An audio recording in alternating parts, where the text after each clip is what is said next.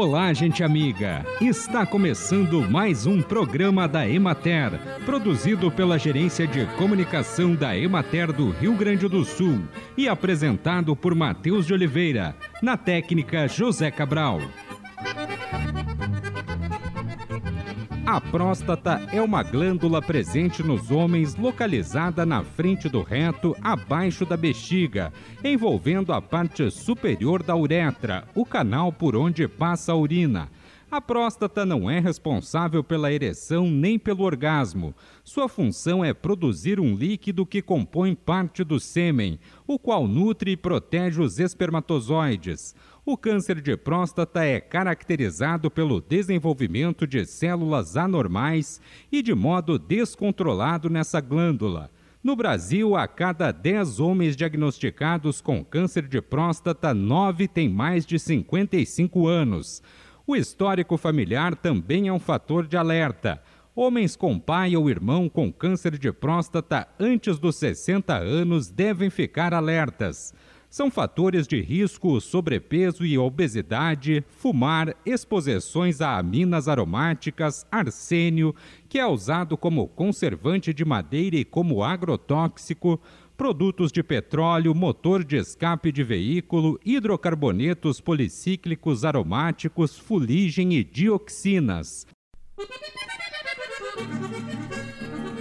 Em vinhedos com mais de um ano, é importante manter o solo coberto por uma vegetação espontânea ou semeada, como sistema de proteção contra a erosão e melhoria de algumas propriedades físicas e químicas do solo. O efeito se dá de médio a longo prazo, mas é eficiente no desenvolvimento das plantas.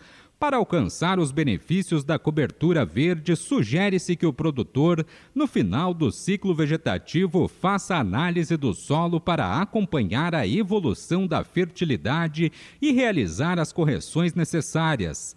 Nesta fase, o produtor deve deixar vir a vegetação espontânea ou semear alguma espécie para a cobertura do solo do vinhedo. É aconselhável fazer a adubação para a videira nesta fase, somada com a adubação para as plantas de cobertura. Se o período até a próxima brotação for seco, é recomendável realizar irrigações para o bom desenvolvimento da cobertura verde. Antes da poda, o produtor deve fazer uma roçada ou dessecamento da cobertura verde do solo, 15 dias após a brotação, realizar a adubação nitrogenada. As espécies para cobertura verde podem ser as regionais ou outras que se adaptem às condições locais, podendo ser trevos, tremoço, azevém, nabo forrageiro, crotalárias e outras. Elas não devem ser arbustivas e nem trepadeiras, porque irão sombrear as videiras e prejudicar o desenvolvimento. Acompanhe agora o panorama agropecuário. A área semeada com milho destinado à produção de silagem no Rio Grande do Sul manteve-se estável, com aproximadamente dois terços da área projetada. A maior luminosidade dos dias da última semana foi oportuna para o desenvolvimento das lavouras, especialmente para as impactadas pelo excesso de chuvas e enxurradas em parte do estado entre 16 e 19 de novembro. Conforme a avaliação dos técnicos da Emater, a área mais afetada foi a metade norte do estado, onde ocorreram maiores volumes pluviométricos e ventos e a região dos vales e encosta da serra com alagamentos. Aproximadamente 26,5 mil hectares destinados à silagem foram afetados em cerca de 7 mil propriedades, resultando em potenciais perdas acima de 370 mil toneladas de massa vegetal destinada à ensilagem na região administrativa da Emater de Frederico Westphalen, muitas áreas foram prejudicadas pelas chuvas intensas, ventos fortes e granizo, resultando em acamamento das plantas que poderá dificultar a operação de corte. Na região de Soledade, as lavouras plantadas em agosto estão em enchimento de grãos e grande parte pronta para a colheita em virtude do excesso de chuvas, das temperaturas baixas e da baixa incidência de radiação solar, o potencial produtivo está abaixo das expectativas.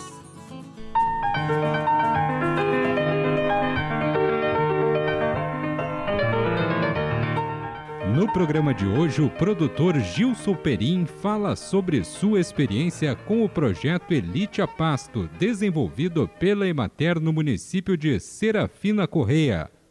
Junto com meus pais, trabalhamos na Granja Perim, mais a participação do meu pai, a mãe cuida mais das afazeres da casa. Contamos com uma área de 25 hectares de, de terra, sendo em torno de 16, 17 aproveitadas, uh, um rebanho de 55 cabeças, maioria da raça Jersey, algumas holandesas, sendo delas 30 vacas eh, em lactação, com uma produção média de 23 a 24 litros de leite dia. Como o relevo é um pouco acidentado, optamos pela raça Jersey. E o, trabalhamos com, a, com produção de pastagem. No verão, basicamente, é o Tifton, alguma área de milheto, no inverno, sobre semeadura de centeio e cevada no Tifton e uma área de, de trigo, onde que no verão é feita a silagem. Na parte de, de silagem, a gente produz 7 hectares de silagem de milho no verão e 4 hectares de silagem de inverno de trigo ou cevada. Na propriedade hoje contamos com uma sala de ordenha canalizada, sala de espera e galpão de alimentação para as vacas em lactação e uma área de descanso onde que passam as maiores partes das horas de calor. Para um rebanho Jersey, a produtividade fica anual em média de 23 a 24 litros de leite, chegando a uma produção de 200 mil litros no ano. O projeto também trouxe a tecnologia da produção de silagens no período de outono. Com isso, o BRS Ponte se adaptou muito bem onde conseguimos produzir 25 toneladas de matéria verde por hectare, onde que possibilita uma segunda safra no período de inverno e restando uma safra de milho no verão. No ano passado também tivemos a implantação de uma área de estilagem de cevada, onde que deu uma alta produtividade com uma excelente qualidade. E, e tudo isso aliado a anos de, de, estiagem, onde que a silagem de inverno vem complementando e conseguindo ter a oferta de de, for, de foragem conservada aos animais o ano todo. Com a aplicação dessas várias técnicas, a, a propriedade hoje tem uma oferta de, de foragem o ano todo, de pastagem, com uh, novas variedades, como o Taro Max uh, permitiu plantar pastagem mais no cedo. Com isso, uma, uma, agregou a produtividade, né, subindo a margem de uns 3 a 4 litros de leite na média, e com isso a proteína menor na ração acaba diminuindo a, os custos, né? Aí obtendo uma margem um pouco maior na, na produção de leite. Viemos de, uma, de uns anos de, de estiagem aqui na região, que complicou. Agora com a baixa da, do preço, né, das importações, uh, dificulta um pouco a atividade, mas uh, uma saída que nós encontramos foi a, a base de pastagem e é uma solução que está conseguindo nos fazer ficar vivo no mercado, conseguir manter as contas em dias e seguir na atividade leiteira. Né? É, eu, como um jovem sucessor na propriedade, posso, a partir né, disso, consigo manter a, a propriedade, seguir nela com buscando novas tecnologias de pastagem, não somente silagem e confinamento. Tem novas tecnologias, novos conhecimentos uh, disponível no, na internet, nos técnicos e basta cada um buscar a nova a melhor solução para sua propriedade, para o seu empreendimento. A Secretaria da Agricultura, Pecuária, Produção Sustentável e Irrigação apresentou o balanço de ações para enfrentamento da gripe aviária no Rio Grande do Sul.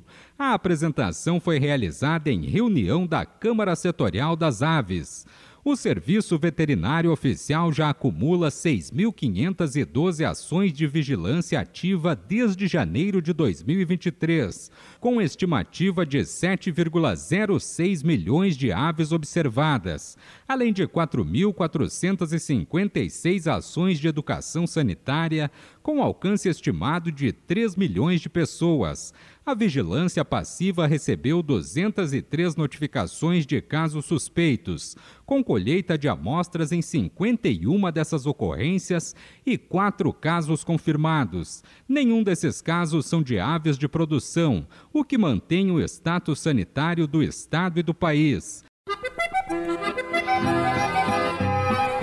E assim encerramos mais um programa da Emater. Um bom dia a todos vocês e até amanhã neste mesmo horário.